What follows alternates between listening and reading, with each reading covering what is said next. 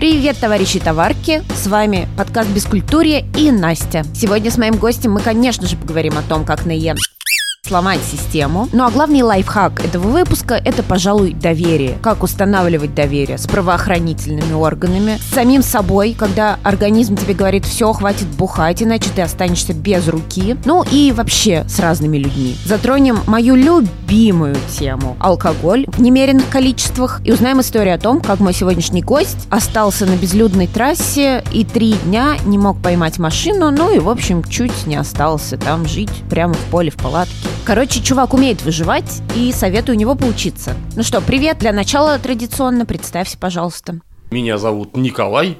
Бармаглот, он же, Зеленоград, эй. Насколько я знаю, раньше в Зеленограде было отличное, так сказать, кафе Бармаглот. Кафе бару Бармаглота, да. да. Вот это, давай, это... давай поговорим. Давай начнем с него. Ну, собственно, с чего оно пошло это все? Где-то, наверное, году в 2009 я решил, что скучно просто так бухать без повода. А так как я жил один в трехкомнатной квартире, родители на даче были постоянно, сеструха жила с, с мужиком со своим на тот момент отдельно, и у меня в полном распоряжении была целая квартира. И я решил, что эй, эй, человеки, давайте go ко мне будем у меня бухать, развлекаться, веселиться и всячески отжигать. Именно тогда появилась первая вот моя мысль, которую начал я развивать э, на каждый год, это «Золотой пельмень». Чемпионат Зеленограда по приготовлению пельменей «Золотой пельмень» 2009, это вот был самый первый «Золотой пельмень». Там можно было сделать все, что угодно, в принципе, как кто-то делал. Главным ингредиентом должны быть, быть пельмени.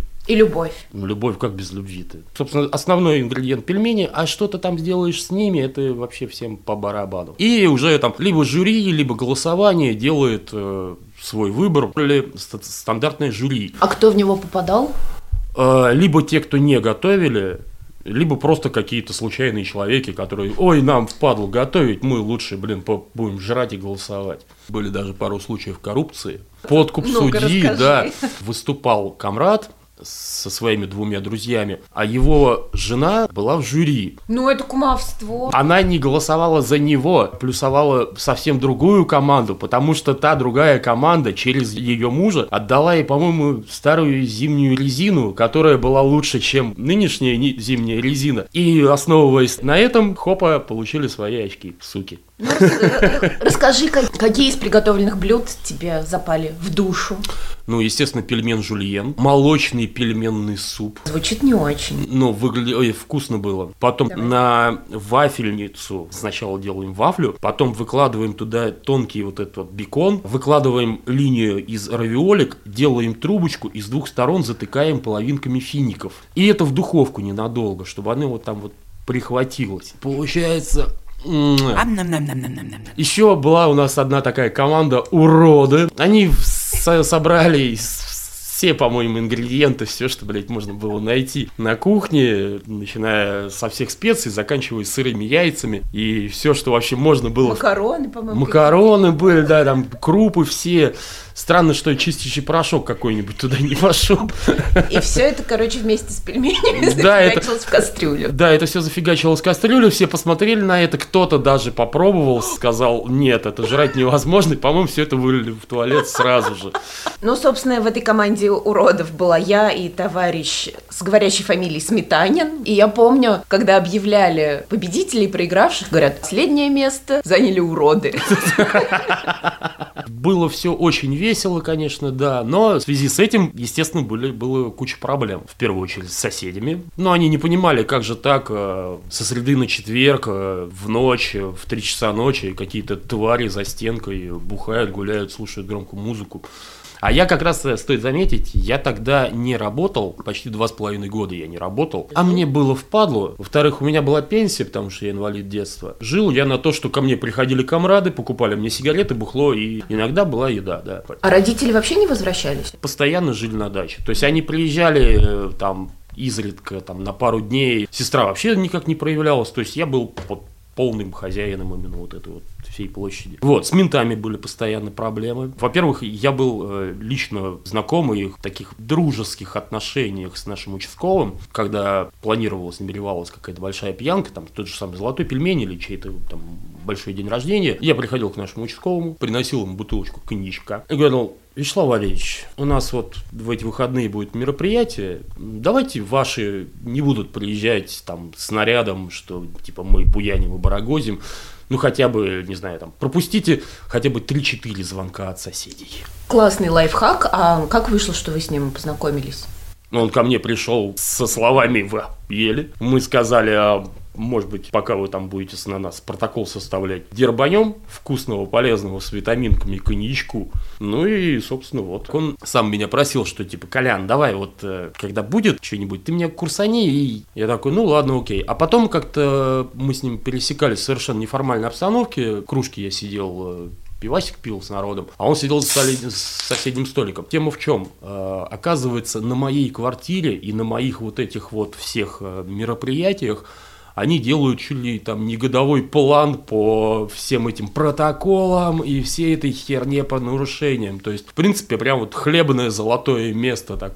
При, приезжали менты, выписывали штрафы, забирали нас регулярно. А смысл забирать? Вот забирают они тебя в участок? И что? Ну, как бы, во-первых, в зависимости, опять же, от компании. Если компания правильная, они меня пойдут выручать. Была ситуация, когда меня забрали э, в отделение, несколько человек ушло домой, типа, о, нафиг, ничего уже больше не будет. А еще несколько человек организовали рейд, пришли в участок и сказали, отдавайте нам нашего бармаглота, нам без него плохо и скучно. Отдали? Отдали, сказали, ты, знаешь, я, я, я уже сижу там в, в камере, там в этом обезьяннике сплю, там уже залипаю, я в принципе могу спать в любой обстановке. И тут ко мне подходит мусор такой, там стучит в решетку, слышь, там твои волосатые пришли, а там выглядываю, там стоят трое, там один в плаще кожаном, в волосах. Короче, все такие прям, ух, красота, три богатыря, блин. Забрали забрали меня, пошли, взяли еще пиво, водки и продолжили. А помню еще как-то нас забрали с комрадом. Мы только-только вернулись из магазина, пришли, взяли. Помню, у него был в рюкзаке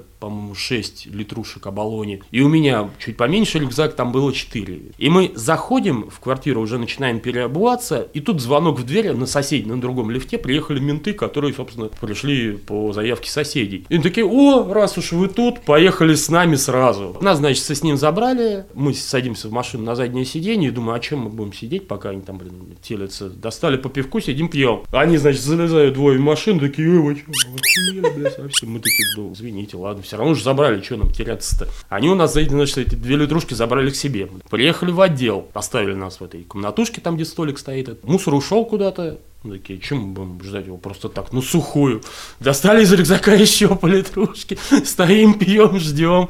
Приходит мусор, такие, вы совсем оборзели, блядь. Мы такие, ну блин, что такое-то? Забрал у нас пиво, убрал к себе в ящик. Ушел обратно опять там куда-то в дежурную часть искать там наши документы или хрен его знает. Но у нас же еще пол рюкзака пива. Мы еще достали. Они же нас не обыскивали. Когда у меня забрали все пиво, а у комрада осталось, собственно, как две, то есть у нас забирали четыре раза их, собственно, это пиво. Нас проводили в какую-то там комнатку, типа зал заседаний, там вот э, они обычно там тусуются. Мы заходим, и на стене висит портрет э, начальника всей мусарни Зеленограда. И как оказалось, это отец лучшего друга вот этого вот комрада, который был со мной.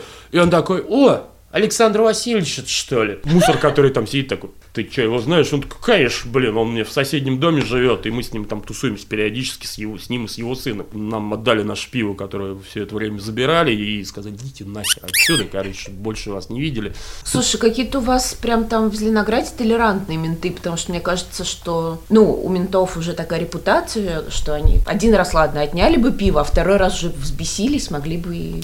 Может быть, Москва и Зеленоград. У нас все-таки Зеленоград город маленький, все друг друга знают. Но вот накидали бы мне эти менты, да, накидали бы комраду. А потом, когда выяснилось бы, что у этого комрада как раз на, комрад начальник, нафига, да. То есть Зеленоград большая деревня, да. То есть все конфликты, они настолько локальные и настолько тесен мир, что лишний раз э, безы никому давать не хочется, потому что хрен его знает, чем это может обернуться. У меня, кстати, тоже есть история, как меня забирали. Мы с подругой сидели, очень умные девочки, сидели, пили пиво на остановке. Вот, и проезжают менты, типа, девочки, садитесь, сейчас повезем вас. А мы такие веселые, нас, значит, привезли в какую-то мусарню, там сидят два бомжа каких-то побитых. Мы такие, уи, начали на их фоне селфи делать. Типа, смотрите, мы с бомжами.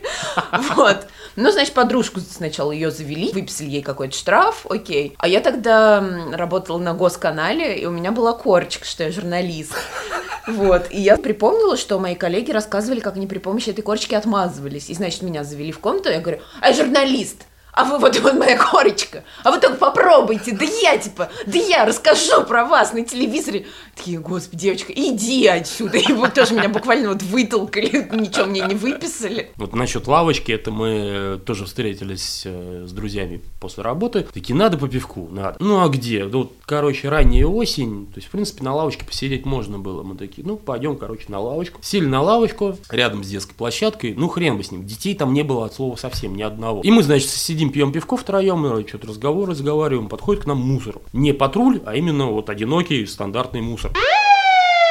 Такой, типа, ребят, ну, вы как бы немножко охуели, давайте go ко мне. Мы такие, ну, ладно, окей. Заходим, там дежурная часть, в ней сидит одинокий вот этот вот мусорок. Он нам показывает просто вид из окна его кабинета, который четко выходит прям вот на нашу лавочку, на которой мы сидели. И он такой, бля, я все понимаю, но вот сели бы вы на другую, я бы вас даже не заметил, но вот такую наглость, это просто потерпеть не могу. Да.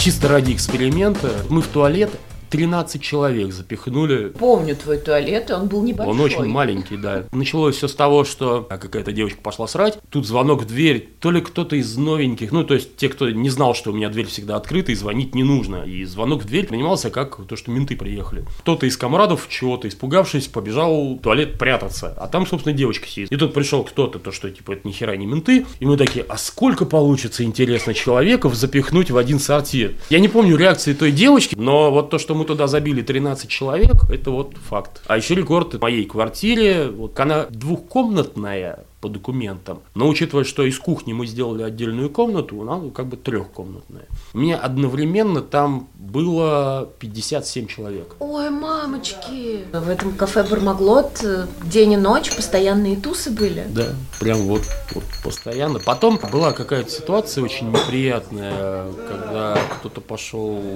с бабищей какой-то трахаться в дальнюю комнату, и кто-то туда вошел посмеяться, поржать и чуть. Короче, наружу нарушил... Целенаправленно. Да, нарушил им там идиллию. И этот человечек, которому обломался секс, прибежал, набил всем морды и ушел. Я расстроился тоже, всех выгнал и сказал, что все, больше ничего не будет. Вот. Потом, естественно, все было. Там чувак этот извинился, все извинились, и вроде как все нормально, но не суть. Уже тогда было мысля, что что-то какая-то херня начинается. А закончилось это все банально. У меня сеструха решила родить. Сказала типа, эй, эй, я возвращаюсь. В общем, приехала вместе с мужем. А там уже и мама с папой тоже такие, хе-хей, внуки будут. В итоге у меня оказалось, что я живу в квартире с мамой, с папой, с сестрой, э, с мужем сестры и с маленькой дико голосящей племянницей, плюс еще собака и два попугая. По-моему, года или два я смог как это все вытерпеть. А потом так получилось, что мы взяли ипотеку, у меня на тот момент появилась мадемуазель, вот, и когда в какой-то момент ко мне пришла мама и сказала, Коля, а ты можешь трахаться потише? Я такой, блин, в принципе могу, но не буду. И потом такой думаю, мне же целая квартира. Короче, я говорю, я потяну эту ипотеку, буду платить сам, и уехал, короче, в 20-й. Но потом уже мы с этой мадемуазелью расстались, и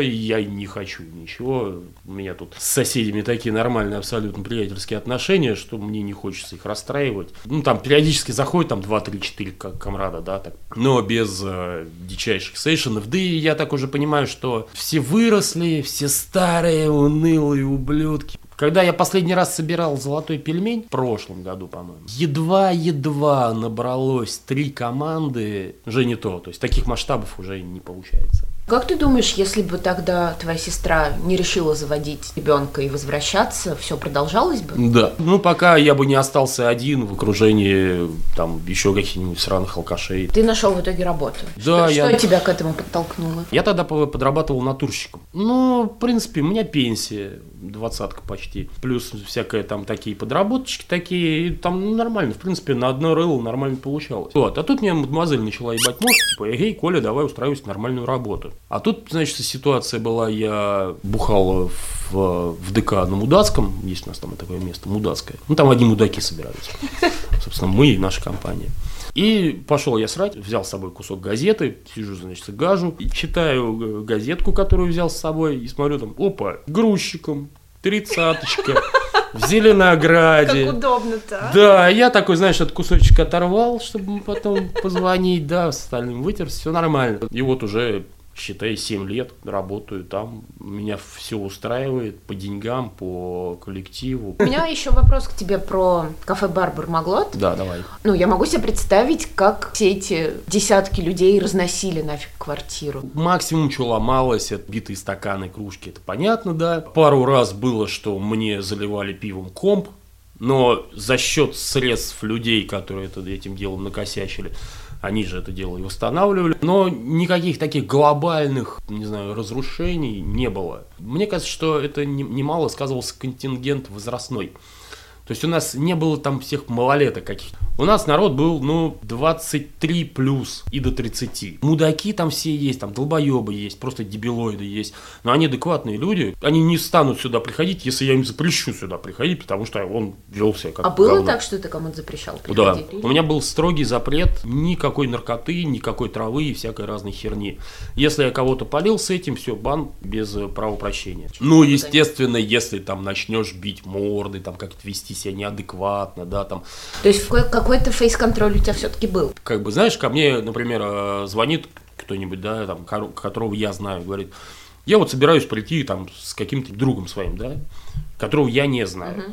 Я говорю, он адекватный? Да, адекватный. Ты за него отвечаешь? Да, отвечаю. Хорошо, приводи. Если этот человек в итоге получается неадекватный, то уже спрос идет с того, кто его привел. Если он пришел сам, потому что, ой, блядь, я наслышан про такое место, то пошел ты нахуй, мы тебя не знаем. Как бы. Кафе у Бармаглота было настолько популярно, что кто-то левый даже мог да, услышать. Да, такие приходили. Через э, третьих, четвертых знакомых, там, ну, то есть, как бы, Зеленоград, кто-то кого-то знает, кто-то у кого-то услышал, а где это находится, а вот там-то, а, ну, ладно, интересно. Такие ситуации были несколько раз, когда вот сидишь спокойненько, там, пивко попиваешь, там, в компе гамаешься, там, или еще что-нибудь, звонок в дверь, там стоит какой-то хуил и такой, «Э, я хочу у вас бухать. Ну, такое, знаешь, нет, ты не будешь сегодня бухать здесь.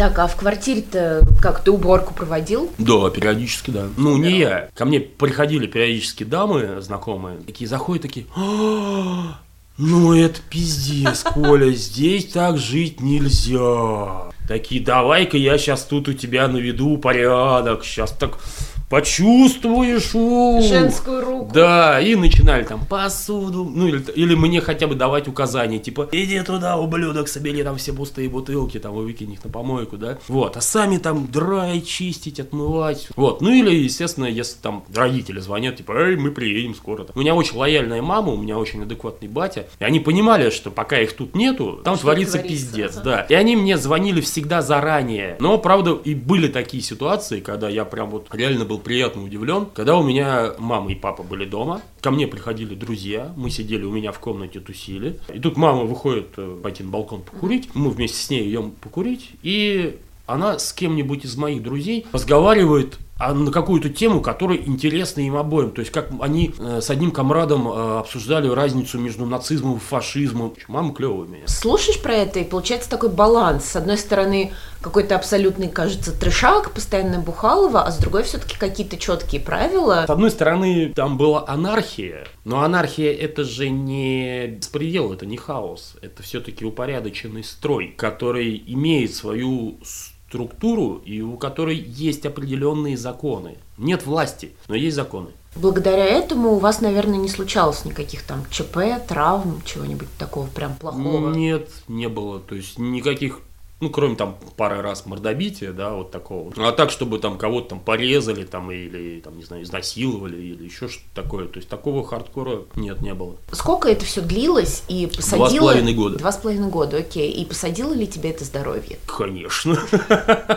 Как это могло не посадить здоровье? Но пить я бросил по другой совсем причине. Собственно, в начале лета, да, всем, этого года. Этого года, да. Я, значит, поехал с комрадами в, на ВДНХ кататься на великах. Покатались, что-то тролливали, я с пивком, и гей. Приехал уже домой в Зелик, ну и что-то взялся, естественно, пивка. И в итоге тупо заснул за компом. Такое у меня бывало несколько раз уже. Ну, то есть просто тебя вырубает и все. Но как-то оно так получилось, что я пережал себе какой-то нерв, плечево-локтевой сустав, короче. Ну, вот как-то, блин, облокотился, не очень удобно, руку прижал, а учитывая, что я был бухой, мне этот дискомфорт был насрать на него.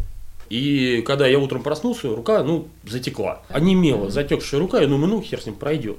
Она висела, вот правая рука висела вот так, как бы на записи не будет видно, но объясню, то есть э, поднять я ее не мог. Она в расслабленном виде и в напряженном виде она всегда была э, кисть руки вниз направлена. Я мог двигать пальцами, угу. но не до конца. Я не мог сжать руку в кулак. Ну, то есть мышкой, например, компьютерной я не мог управлять. Короче, но, например, на велике я мог ездить. Ну вот, собственно, сутки Рука в таком же состоянии. Я приезжаю на работу на следующий день, в понедельник. Протягиваю руку поздороваться. Они такие, а что это? Я говорю, ну хуйня какая-то пройдет. Они такие, не, не хуйня, гоняй-ка ты в травму. У врачей это называется сон в летнюю ночь. Когда ты пьяный пережал себе вот такой нерв, это довольно-таки популярная ситуация. Пришел я, значит, в травму, они меня направили к нему патологу, невропатолог такой, а, прикольно, давай в больницу. Честно говоря, я не знаю, зачем я там провел две недели. С утра делали капельницу с каким-то говном, и все. Никакой операции, никакого массажа массажа, ничего. Мне вообще грозили, что полное восстановление руки будет через там не до полугода. Благодаря тому, что я после больницы сразу же э, начал ходить на курсы физиотерапии, массаж там какой-то лечебный делать сам по себе дома. На работе меня пустили, значит, на верхний склад, там э, такое оборудование маленькое, мелкое, и не нужно было, ну, то есть использовать, например, две руки, чтобы угу. поднять какую-то коробку, да, то есть наработал там, пока не восстановилась рука. В общем-то, все это время, пока была физиотерапия, пока было лечение, я не пил нулевку иногда, да. То есть алкоголя содержащего ничего. И, значит, прошло два месяца, я думаю, ух, наверное, можно ебануть. Потом думаю, то есть вот я бухаю с 11 лет, мне 34 года, а тут я целых два месяца не пил. А дай-ка попробую дальше не пить. Но самое забавное, я абсолютно спокойно, не напряжно себя ощущаю в компании пьющих людей, когда они бухают в Слушай, ну ты же со стороны вот видишь, как они да, там постепенно набираются, да, начинают глупости да, какие-то говорить, да, глупо себя вести. Да, Тебя да. это не, не напрягает? напрягает? Нет, нет. Я сам я знаю, что я сам был таким, даже хуже. Меня это забавляет, и я стараюсь на это не акцентировать просто на этом внимание. Плюс удобно, когда есть какой-то адекват, если да, ты вдруг да, фигню начнешь да, творить, да, он, да, он да. тебя до дома доведет. И, значит, вот продолжил просто не пить, потому что, ну, не пьется и не пьется. Ты, может быть, слушал мой подкаст с Даней? Да. Обожаю да, сама да, да. на себя ссылаться. Вот. И он там рассказывал, что после того, как он бросил бухать, у него это запустило МДП. Да. Сколько людей, столько и восприятия ну, мира. по-разному, да? Ну да, то есть я вообще, кстати, вот я когда слушал этот подкаст, мне было удивительно. Типа, бля, что это его так накрыл-то? Ну, может быть, срок какой-то должен пройти еще побольше. А мне кажется, просто нельзя резко бросать. Но с другой стороны, если бросать не резко, то, наверное, вообще не бросишь. А вот вопрос, который я, по-моему, Дане тоже задавала, недавно какое-то министерство опубликовало статистику о том, что у нас стали гораздо меньше бухать. Ты как э, замечаешь это по своим знакомым? Стали ли меньше? Нет, бухать? не стали. Вот я тоже не замечаю. Нет, не стали. Процент зожников, это да, их стало дохуелен, но мне кажется, просто стали на этом больше акцентировать внимание. Раньше это было, просто всем было насрать. А сейчас, то есть в таком же самом количестве, просто сейчас это все стали замечать. А как ты считаешь, э, можно ли вот такой прям нормальный алкоголизм совмещать с нормальной жизнью, с работой?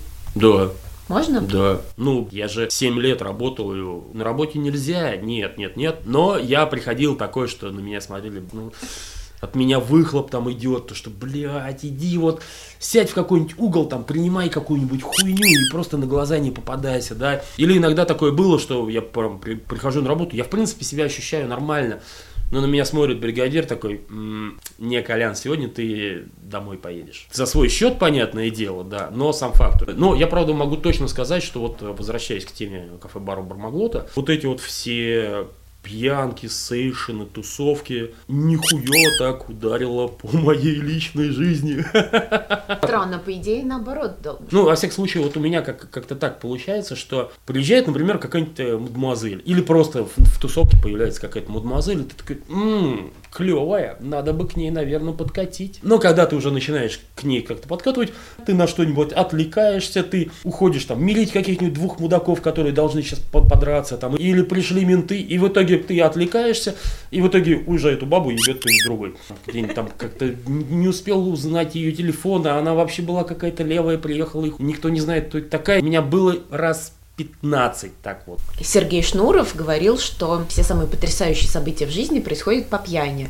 И я, в общем, с ним Да, согласна. да. Потому что, например, я вот мужа встретила и сошлись именно когда были очень пьяные. Ну, я так скажу, у меня дохуиллион разных потрясающих, э, интересных событий происходило по пьяни, э, на, на тусовках, на пьянках, но девки не в их числе. Ну и завершая вот эту тему, ты скучаешь по кафе-бару Бармаглот? Ты знаешь, скучал одно время было. Но это, знаешь, вот когда я переехал в 20-й, начал жить один, э, я, как сказал один мой друг, сказал, Колян, ты познал радость одиночества. Да, я прям вот, я мог целыми днями проводить один. Ну, так как я самодостаточный человек сам по себе, я почти полтора года не общался практически ни с кем, кроме как на работе, и там пара каких-то очень близких людей, и все. Но вот иногда бывает такое, когда вот прям, эх, такая ностальгия, такая, ух, как мы тогда зажгли. Когда вот э, мы встретились, собственно, на, с друзьями на мой день рождения, когда я уже был в больнице, то есть мы отмечали мою днюху, 34 года мы отмечали, и там было несколько человек, которых я знаю уже, на тот момент уже знал очень давно, и, значит, он ко мне подходит такой, Колян, а ты ты понимаешь, что уже 10 лет прошло? Вот когда мы, то есть я, ты и вот этот чувак снимал нас э, на камеру, когда мы э, голые с носками на хуях по центральному проспекту бежали. Помнишь? Это было на отмечало этого, твоего 24-летия. А сейчас мы отмечаем твою 34-летие. Хо-хо-хо, какой же я старый. Как же было круто было. А что это за история? Как раз мы отмечали днюху, кто-то э, разделся, кто-то к нему присоединился. Они вдвоем стали танцевать э, голышом, тряся пиписьками. А потом кто-то предложил, а давайте мы в голышом пробежимся по центральному проспекту. А как бы мой дом, Это ночь была? это ночь Надеюсь. была, ночь, ночь, ночь. А, ну, как бы у меня день рождения летом, то есть голым вообще не проблема. Но я такой думаю, зачем голым-то? Давайте вот, чтобы интереснее было. В общем, ботинки, ремни и носки на хуи. И мы, значит, вышли, э, двое чуваков с камерами, значит, нас снимали. И мы, значит, пробежали от моего дома до соседней башни по центральному проспекту до океана. Несколько машин мимо проезжало, там какие-то чуваки нас увидели. что А потом кто-то, я не помню даже кто, кто-то увидел мусорскую машину на другой стороне улицы, которая вообще ехала, блядь, по своим делам. И такие, а, мусора! Зелё!» И разбежались куда, блядь, просто как тараканы.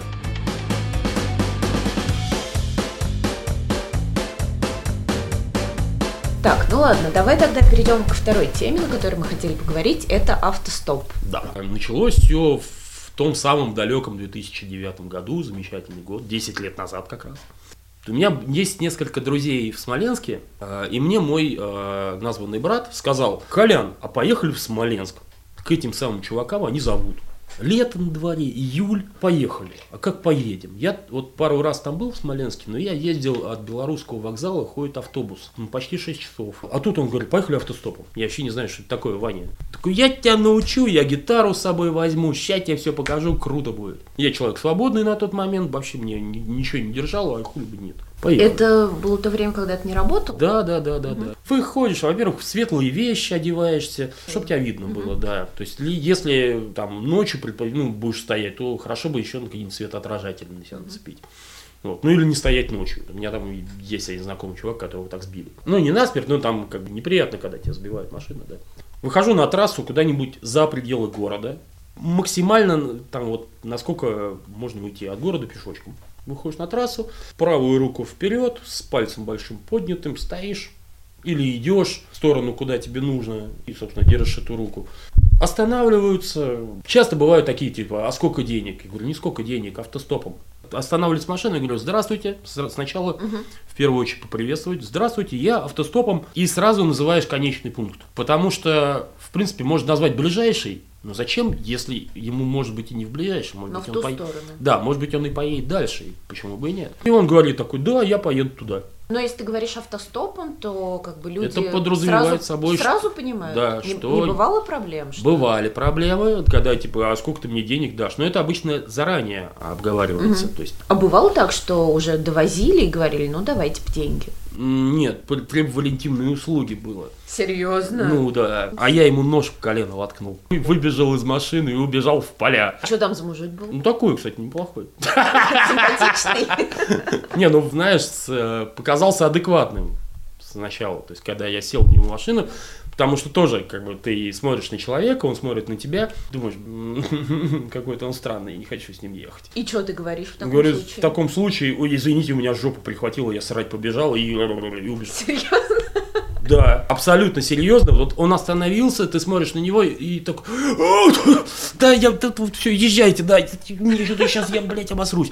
И убегаешь куда-нибудь. Идеально работает. Он, естественно, если он тебя будет ждать, это будет вообще, блядь, попадало. Я бы выглянул из кустов, если он уехал, все нормально. Если он ждет, надо идти вперед куда-нибудь, обходить это место. Из э, опыта друзей, которые по Европе путешествовали, они говорят, что обычно берут автостопом, ну, ради того, что скучно одному ехать. Да. И если тебя берут, значит, ну, ты как-то должен там что-то рассказывать, хоть развлекать. Разные, опять же, люди. Э, Бывает такое, что брали, э, когда едешь давно, далеко и долго. И человек просто тупо начинает залипать за рулем, и нужно с ним разговаривать, как-то отвлекать, чтобы он не уснул. чтобы не уснул. Да, такое очень часто случается. Было несколько раз такое, что садишься, пытаешься начать разговор, и тебе не, мне не нужно, чтобы ты сделал, да, то есть вот у меня радио или даже не радио, просто тишина. Я просто тебя подвел, по- подвожу, потому что я могу тебя подвести. Окей, а если надо вести беседу, вот ты садишься... Рассказываешь, у меня всегда есть о чем рассказать, у меня куча историй, у меня куча историй друзей, я много людей знаю. Я могу рассказывать анекдоты, могу песни петь, могу танцевать. Но в машине, правда, это неудобно. Для меня автостоп это средство для отдыха от людей. Я езжу автостопом отдыхать. Мне нравится именно процесс автостопа. Вот. А последний раз, когда я ездил, на море поехал, на? Черное, в Архипу Осиповку. Это под Краснодаром, короче. Я плавать не умею. Мне на море насрать. То есть это вот чисто такая вот галочка. Я, значит, приехал на море, зашел туда, вышел обратно, переночевал, и мне стало скучно. И я вещи собрал и поехал обратно. То есть вот сам процесс стоять на пыльной дороге, похуй в какую погоду, ждать, э, что кто-нибудь остановится, каждую машину так провожать взглядом там и... Это классно. А Вот. были вообще моменты, когда вот, ну никто, блин, не останавливается Три дня долго? под Казанью. Три дня? Да. Ух ты боже. Ну, ладно. Ну, у тебя там- палатка была? Да, у меня палатку всегда с собой, естественно. Там две дороги, одна оживленная трасса, а другая типа объездная. Типа. И по этой объездной, ну, в день проезжает машин 20-30. И он меня там, короче, сбросил. Ну, вообще, в принципе, вполне возможно, что я бы там и сдох. Потому что к концу третьего дня у меня оставалось полбутылки воды. А что там, цивилизации нет никакой? Поле. Просто поле. И никуда невозможно дойти пешком? Ну, пешком можно было бы дойти до там ближайшего города, как я примерно прикидывал, там было кило- километров 85. Ну и что, в итоге подобрали Вот, тебя? да, я, собственно, вот остановился тогда, переночевал, просто собирал палатку, шел вперед. В такой пустыне машину слыш- слышно издалека, и если что, то просто поднимал руку, эй, остановишься, нет. И вот на третий день уже, когда воды оставалось буквально полбутылки, полторашки, еды не было совсем, у меня оставалось две сигареты. И я их вот до последнего, прям вот первую я выкурю, когда остановится машина. Если никто не остановится, то вечером перед сном. И вторую утром обязательно. А потом да ебись оно конем. Че придумаем. Классно было. А кто обычно останавливается? Легковушки. Не дальнобойщики. Да. Да. Дальнобойщикам у них э, сейчас, у них по правилам запрещено. У них э, стоят э, регистраторы В смысле, наружу. компаниям Да. запрещают? Э, У них стоят регистраторы наружу и внутрь кабины. И если они подбирают кого-то, то их за это могут штрафовать. Потому что в свое время, да и сейчас иногда такое практикуется, что под видом авто, авто- автостопщика обчищают фуры. То есть садится чувак, типа, эй, подвези, комрад, меня туда. А потом нож к горлу, ты останавливаешься, отцепляют фуру, выходят ребята, которые ее перецепляют, все, уводят, до свидания, все, пока. И сколько ты в итоге наездил автостопом? Ну, порядка 80 тысяч километров. Езжу в основном летом, ну, когда тепло. Я люблю тепло, я ненавижу холод. Я очень сильно обосрался, когда я приехал на Байкал. А, за Иркутском сразу же, вот прям вот там недалеко. Там за, за Иркутском выходишь и направо. Значит, я приезжаю в Тюмень, там что-то было плюс 22, плюс 25, что-то такое прям лето-лето. Я в шортиках, в футболке, там встретился с подругой. Утром я, значит, поехал дальше. Я приезжаю в Новосибирск, а там плюс 15. Я в Новосибирске купил себе какие-то теплые штаны. На всякий случай, да. Потому что я поехал, блядь, в летних шмотках. Это И, видимо, правильно сделал. Я очень правильно это сделал, потому что я приехал в Иркутск, а там плюс 3. Это был июнь. Я, значит, приезжаю в Иркутск. Потом я уже, э, меня высаживает чувак, э, который тоже такой смотрит на меня. Ну ты не по погоде одет. Я говорю, когда я выезжал, было нормально. Такой, ну че ж ты не предусмотрел? Я говорю, да что ты как-то спонтанно так получилось. Такой, ну вот, Байкал. И я выхожу такой, вот он. А у меня нет радости, у меня вся радость замерзла. Я встретил там каких-то рыбаков местных. Они такие, ты что это? Из Москвы, что ли, автостопом? Я говорю, ага. Было минус два где-то. В общем, они меня забрали к себе в лагерь, напоили меня, накормили. Я там по попробовал этого легендарного омуля и хека. И на следующий день я понимаю, что я, я не смогу туда сейчас окунуться, вот этот охуенный Байкал. Не, я, я зашел так, знаешь, э, ножкой. ножкой помахал, да, ручку помочил, и только все, я, мне пора. И сколько ты, получается, добирался от Москвы? Довольно-таки быстро. А, у меня получилось э, туда ехать всего неделю.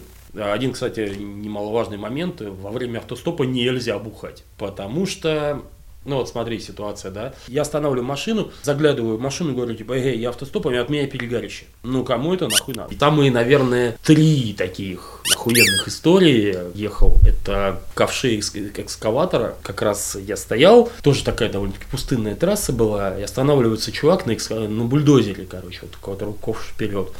Он такой, бля, говорит, я бы тебя подбросил, да но негде. у меня негде, да ковше поедешь, а трасса пустая, там мусоров нет. Это какой-то говно вопрос, чем Он не грязный. Так, ну какая разница? Тоже мне нужно проехать вперед, он едет вперед, поехали, все. Я сел, поехал. Но он же медленно едет, да? Но он быстрее, чем я хожу. И была, значит, ситуация, когда я стоял в Нижний Новгород. Стою, значит, уже смеркается, думаю, ну, сейчас еще покурю. Если никто не остановится, то палатку ставить и спать. Закуриваю, пол сигареты где-то выкурил. Слушай, такой цокот. Едет, значит, телега, одна лошадиная сила. На ней мужичок. На телеге какие-то эти бидоны такие, знаешь, большие, которых молоко возят. Такой веселый молочник, блядь. Бедная лошадка. Что лошадка-то? Нормальная лошадка, она не, не убитая просто в хлам, то есть нормальная, абсолютно адекватная лошадка. Такой останавливаюсь, таки, ты куда? Я говорю, я вот в Нижний. Он такой, ну, я типа километров 8-10 тебя подброшу, а там дальше поворот на деревню. Я туда, я говорю, окей, отлично, поехали. Едем, разговорились. Он такой, ты типа сам из Москвы? Я такой, ну да. Я говорю, там в Нижний еще. Я говорю, ну там пара знакомых есть там. такой, бухать, наверное, будете. Я говорю, ясен пень. Ну, конечно, будем. Он такой, а что вы пьете? Я говорю, ну я пивко, коньяк. Они, наверное, водку будут. Он такой, а самогон как? Я говорю, ну, к самогону я хорошо отношу. Он такой, а ну... Вот что в бидонах. Да. Он такой, есть у тебя емкость какая-то? Я говорю, есть. Он такой, ну, зачерпни себе. Там стояло 8, 8 бидонов, вот такие огромные бидоны, которые тебе, ну, где-то по пояс. Это он прям пахнуло на тебя вот этим вот. Набрал литрушечку себе, закрыл, приехал к друзьям, выпили. Охуенный, кстати, самогон оказался прям вот. И был один примечательный, но при этом очень неприятный э, случай поездки. Это я ездил на Кубану, там как раз Продиджи выступали. И, значит, я после Ростова встал на трассу, стою стоплю, останавливается мужик на УАЗике. Такой, типа, поехали. Я говорю, вот мне, типа, до Краснодара. Он такой, я тебя по-другому отвезу. Сейчас вот туда доедем, до городок какой-то небольшой под этим, под Ростовом. Говорит, у меня там пересменка, на поезде поедем. Я машинист. Он меня в, каб- в кабине вез. Угу. Я был с ним в кабине, и это пиздец. Э, во-первых, там очень неудобные кресла, чтобы машинист не заснул. Внутри, в так, ну там как бы место есть э, в самой кабине, но я, я думаю, посплю, присяду, там посплю. И он видит, что я типа это как-то пытаюсь устроиться, он такой, у тебя не получится поспать. Я такой, в смысле, блядь? Он такой, ну сейчас узнаешь. И я только-только уже так рюкзак себе там подложил, коврик, да, там как-то так укрылся. И вроде как даже нормально. И тут, знаешь, прям такой резкий, пронзительный такой писк. Такой.